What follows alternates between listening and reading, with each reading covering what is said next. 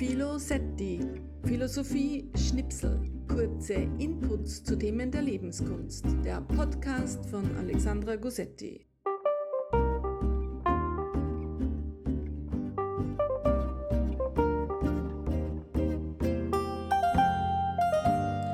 Hallo und herzlich willkommen zu einer neuen Folge meines Podcasts Philosetti.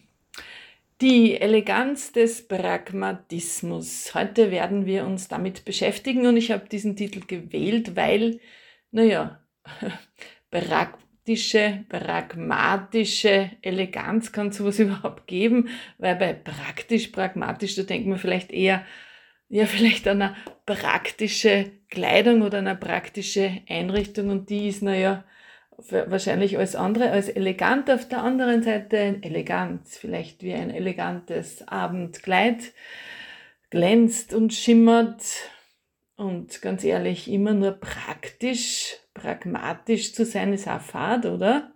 Aber ich werde auf dieser kleinen Reise ein bisschen beweisen, dass Pragmatismus auch elegant sein kann, auch glänzt und nicht eben wenig man kann sagen, ich möchte euch einen pragmatischen Kuchen servieren, einen, ein glanzvolles Stück pragmatischen Kuchen, vielleicht weniger wie eine Sachertorte, als vielmehr vielleicht wie eine Linzertorte, ein bisschen trocken, ein bisschen bröselig, aber durchaus mit Charme. Also, auf die Reise praktisch, pragmatisch, Pragmatismus.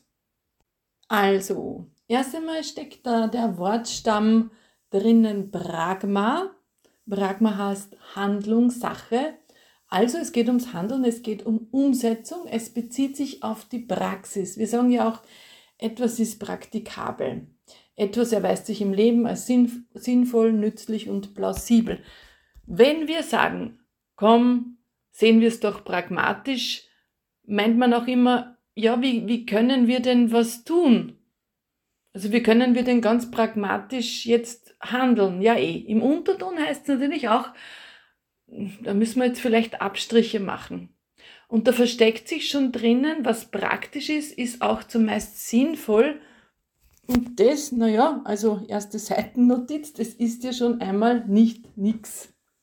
So, nun Ausflug in die Philosophie. Wo kommt das her? Die Denkströmung des Pragmatismus. Da fliegen wir zu ähm, ans Ende des 19. und Beginn des 20. Jahrhunderts äh, Charles Sanders Peirce, William James, John Dewey. 1907 erscheint ein unglaublich interessantes, tolles Buch von William James, nämlich Pragmatism, a new name for some old ways of thinking. Also der Blick auf die Praxis ist nichts Neues, äh, sondern ein Pragmatismus beschreibt in der Philosophie eigentlich einfach eine Denkströmung, die einen Rahmen gibt für was, was wir eh schon in unserer Erfahrung immer kennen. William James ist ein unglaublich sympathisch durchschimmender Philosoph und Psychologe und der wundert sich einfach über viele seiner Zeitgenossen, zum Beispiel in der Philosophie, über die quasi reinen Rationalisten, die von einer Wahrheit zur nächsten wandern, von einer Erkenntnis zur nächsten ganz vernunftgemäß, forschend, gescheit, aber eben ziemlich weltfremd.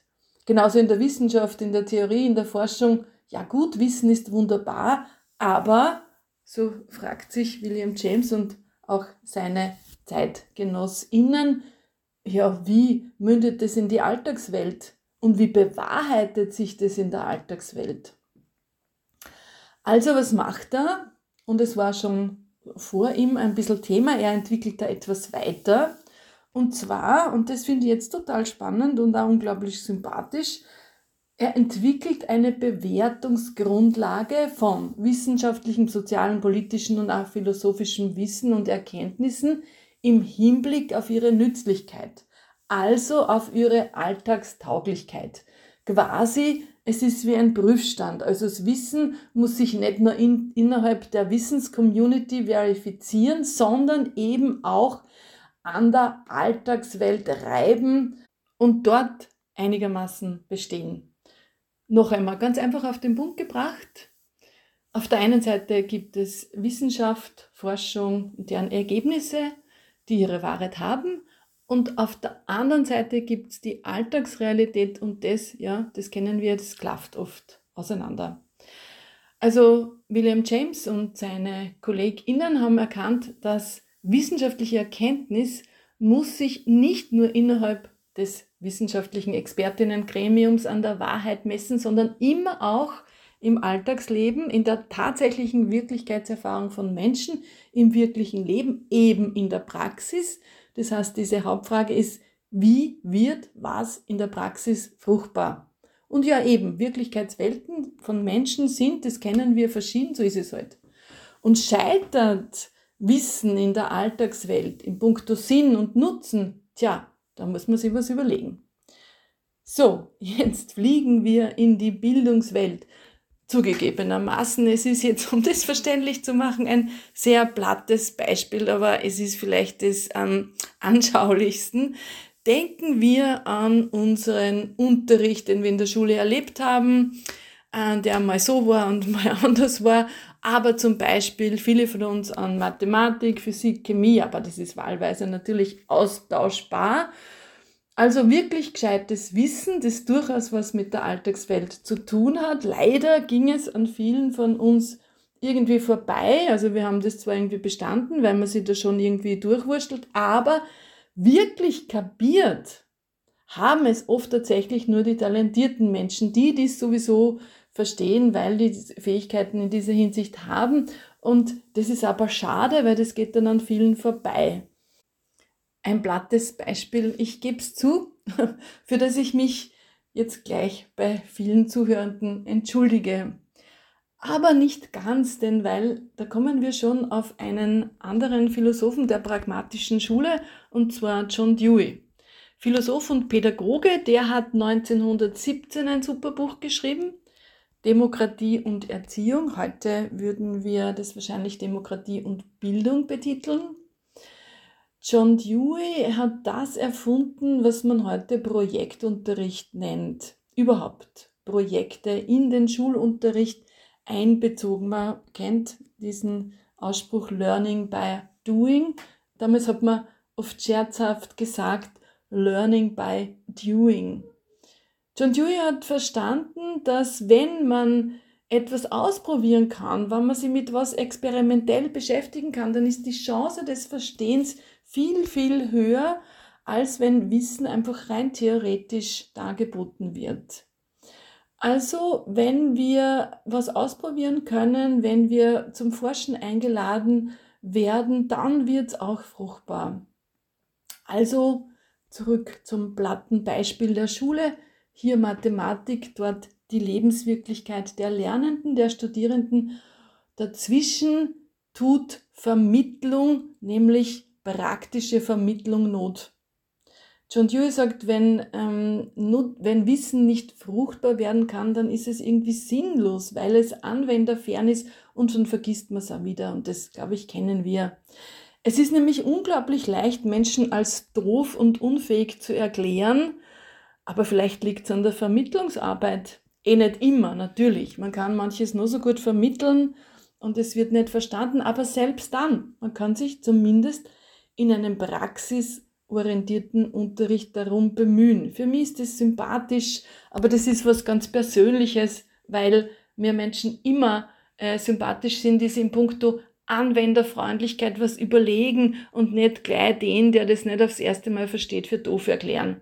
Und das ist, ich komme zurück auf das Eingangsthema elegant, nämlich die Eleganz der Vermittlung, die Eleganz des Praktizierens. Elegant, oder? Zum Beispiel auch in der Kunst. Auf der einen Seite ist da das Werk, auf der anderen Seite der Betrachter. Dazwischen gibt es eh vielerorts diese tolle äh, Kunstvermittlungsebene. Und ich finde, das ist keine Schande, sondern gut und es macht dem Werk keinen Abbruch. Es ist keine Schande, etwas nicht sofort zu verstehen. Und ähm, ich mag das immer. Es wertet etwas nicht ab. Sicher, man kann alles immer zerreden in der Erklärung, aber Einstiegshilfen sind doch super, oder? Und durchaus elegant. Für mich hat es auch persönlich ganz viel mit dem Leben zu tun. Ich habe mir in meinem Leben oft überlegen müssen, wie bringe ich wem was nahe. Also früher in Handwerksprojekten, in der Vermittlung von Technikwissen, heute im Persönlichkeitsbereich, in meditativer Praxis. Also es hat mich immer inspiriert, mir zu überlegen, und zwar oft ganz unkonventionell, wie wird etwas zugänglich, weil es ist schade um ein Wissen, wenn es weltfremd bleibt. Zum Beispiel, man kommt als Supervisorin irgendwo hin, wo das nicht gerade Jusus ist, ähm, da begegnet man vielen Ängsten, Vorurteilen, ja, man kann sich jetzt auf stur stellen und sagen, okay, die sind halt irgendwie beratungsresistent oder selbstreflexionsresistent. Oder aber einmal überlegt sich was ähm, und kann sich überlegen, wie wird das vielleicht jetzt ein bisschen freundlich handhabbar, wie, wie kann ich hineingehen und kann einmal diesen Ängsten begegnen, ohne gleich irgendwie darüber zu fahren. Und damit fahre ich gut und ich finde, das hat auch Eleganz. Leider stoßt gerade im Unterricht oder in der Vermittlung oft Sturheit auf Sturheit und das ist schade, nämlich auch sehr unelegant. Grundsätzlich ist es ja keine neue Wahrheit, dass wenn wir etwas als fremd erachten, dass wir dann dazu neigen, etwas abzulehnen. Da kann das Wissen noch so gescheit, noch so toll sein. Erst dann, wenn wir sagen, wir werden mit etwas warm, wir sagen das ja auch so schön, erst dann lernen wir es zu akzeptieren, anzuwenden und es sinnvoll zu betrachten. Das heißt jetzt nicht, dass man jeden alles reindrücken soll, aber es heißt auch, wenn jemand was ablehnt, dann ist es gut, wenn es vorher ausprobiert werden konnte und nicht einfach unverstanden beiseite gelegt. Tja, ihr seht, ich kann mich dafür ziemlich begeistern. So viel dieser Ausflug in die Denkströmung des Pragmatismus William James und John Dewey und viele andere der Zeitgenossinnen, die dieses Wissen in die Welt brachten. Es dürfte Ihnen einfach komplett aufgefallen sein, dass vieles an Forschung leider nicht wirklich in die Lebenswelten von Menschen eindringen kann, weil es eben so weltfern bleibt, so weltfremd bleibt. In der Denkströmung des Pragmatismus, jetzt abschließend, möchte ich noch erwähnen, dass da noch was ganz anderes drinnen liegt, nämlich was damals zu dämmern begann. Wissenschaftliches Wissen, das da so stolz daherkommt und wie damals behauptet, das alleinige Wissen der Welt ist, kann das gar nicht sein, weil Wissen ist vielschichtig. Also immerhin eine Erkenntnis, die damals schon dämmerte. Und William James wundert sich über die abgehobenen Rationalisten, die in ihrer Wissenschaftswelt glauben, über irgendwas oder über alles drüber zu stehen. Er wunderte sich ganz grundsätzlich über Menschen, die glaubten, die reine Wahrheit gefunden zu haben. Zu seiner Zeit gab es lustigerweise auch eine so gesunde Körperbewegung, die auch alles zu wissen glaubten. Ähm, und auch darüber wundert er sich. Aber das jetzt nur für uns eine Seitennotiz. Zurück zu den Hard Facts des Pragmatismus. Nochmals zur Erinnerung. Also, es gilt zur Kenntnis zu nehmen. Es gibt keine fertige Welt, in der wir wahrnehmen und Wahres für wahr und Falsches für falsch erkennen, wir dem, dem Traum reiner Vernunft und Ratio folgen. Wir sind eben Bewohner einer Welt mit vielschichtigem Wahrheitsgehalt. Und der Denkströmung des Pragmatismus in der Philosophiegeschichte zu folgen, erinnert uns daran, dass es gilt, eine bestimmte Perspektive, eine Betrachtungsweise einzunehmen, die immer fragt, wie kann Wissen fruchtbar werden in der ganz konkreten Lebenswirklichkeit von Menschen, die ja eben vollkommen unterschiedlich ist. Und mit Blick auf John Dewey der Wert der Vermittlung so groß geschrieben wird. Tja, weil wenn Wissen Anwender unfreundlich bleibt, wird es sich schwer etablieren. Zurück in die Jetztzeit und wieder ein plattes Beispiel einer neuen Technologie, ist ja nichts ganz Neues, Digitalisierung, ja eh klar. Wir wissen, dass da vieles toll ist, anderes weniger, dass viele begeistert sind und dass da aber nicht sofort und absolut alle mit können oder wollen. Wenn wir jetzt pragmatischen Standpunkt einziehen, heißt das, dass zum Beispiel ein technisches Instrumentarium nicht nur super ist, weil wir es halt herstellen können, weil halt die Forschung oder die Technik schon so weit ist und es halt drauf hat. Es, es heißt auch nicht, man muss es den Menschen nicht irgendwie verklickern, sondern es stellt der pragmatische Standpunkt ganz ernsthaft die Frage, erweist es sich als tauglich klug, anwenderfreundlich? Klar, dass da nicht alle einer Meinung sind, aber es wirft zumindest eine ernst gemeinte Diskussion auf.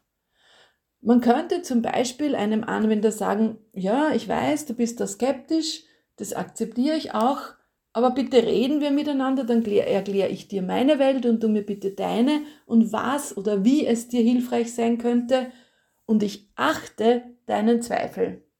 Tja, das heißt in der Wissenschaft oder auf Seiten der Wissenschaft Demut, Respekt, Anerkennung. Und das ist doch auch elegant, oder? So, hui, jetzt aber nochmal in die ganz in die ganz nahe Alltagswelt, in unser Alltagsleben. Es heißt nämlich noch was. Wir erinnern uns, Pragmatismus zu leben ist die Einladung, eine bestimmte Perspektive einzunehmen. Das bedeutet im konkreten Leben auch, wie kann was gehen? Wie gelingt etwas? Was brauchen wir, damit uns ganz konkret was gelingt? Wie bringen wir was ins Handeln? Ganz praktisch. Wir haben oft Ideale, Standpunkte, Visionen und das ist super, aber die sind möglicherweise eben genau das, Ideale. Ideale sind gut, aber der pragmatische Standpunkt interessiert sich dafür, wie bringen wir es runter? Wie können wir etwas in die Welt bringen? Da heißt es, die Meinung vieler vielleicht mit einzubeziehen, Zwischenschritte einzubauen, mal was Vorläufiges auch zu akzeptieren, vielleicht Abstriche zu machen, damit was beginnen kann. Ich selber habe das Gefühl, dass mir ein pragmatischer Blick oft hilft. Nur einmal so für mich. Das heißt, im Handeln zu bleiben, sagen wir, ich habe ein schönes Ziel, ähm, vielleicht eine berufliche Veränderung oder so. Ähm, aber die kommt vielleicht jetzt nicht so souverän, elegant daher, wie ich es mir wünsche, aber ich merke auf der anderen Seite, da stellt sich konkret diese und jene Option, vielleicht dieser eine nächste Schritt, der bringt mich meinem Ziel vielleicht auch sogar näher und den Schritt gehe ich. Das heißt, ich bleibe vielleicht an meiner Vision, an meinem Ziel dran, aber ich gehe diesen kleinen nächsten Schritt. Und das ist okay. Das hat doch viel mit Eleganz zu tun, ja, dies zu können gleichzeitig eine Vision hochzuhalten und nächste Schritte gehen zu können. Das hat da viel mit Resilienz zu tun, wie ich glaube. James sagte einmal, und der war durchaus sehr humorvoll, der pragmatische Blick hilft, wohlwollend auf verbissene Menschen zu schauen. Ja, ähm, eben, man muss ja selber nicht ganz immer so ernst nehmen und nicht immer stur verharren. Man muss ja nicht in die eigene Lebenswirklichkeit komplett einspinnen und in, und in der Komfortzone des Denkens zu bleiben, sondern vielleicht offen zu überlegen, ja, was ist dieses und jenes Argument des anderen und wie kommen wir zueinander und wie vor allen Dingen bringen wir was ins Handeln und was ist dieser nächste gangbare Weg. So, nun, das war's auch schon wieder und ich hoffe, es war ein Stück weit Eleganz. Und wenn schon nicht Eleganz, dann vielleicht elegante Kreativität, damit wäre ich auch schon zufrieden. Zum Abschluss nun noch ein schönes Zitat von William James. Der Begriff der Wahrheit ist im Wesentlichen nichts anderes als der Weg, auf dem wir von einem Stück Erfahrung zu anderen Stücken hingeführt werden und zwar zu solcher, die zu erreichen die Mühe lohnt. In diesem Sinne bedanke ich mich fürs Zuhören und freue mich, wenn ihr beim nächsten Mal wieder dabei seid. Ihr findet meinen Podcast Filosetti auf meiner Homepage www.gusetti.at und auf allen Foren, auf denen es Podcasts gibt. Alles Liebe, eure Alexandra.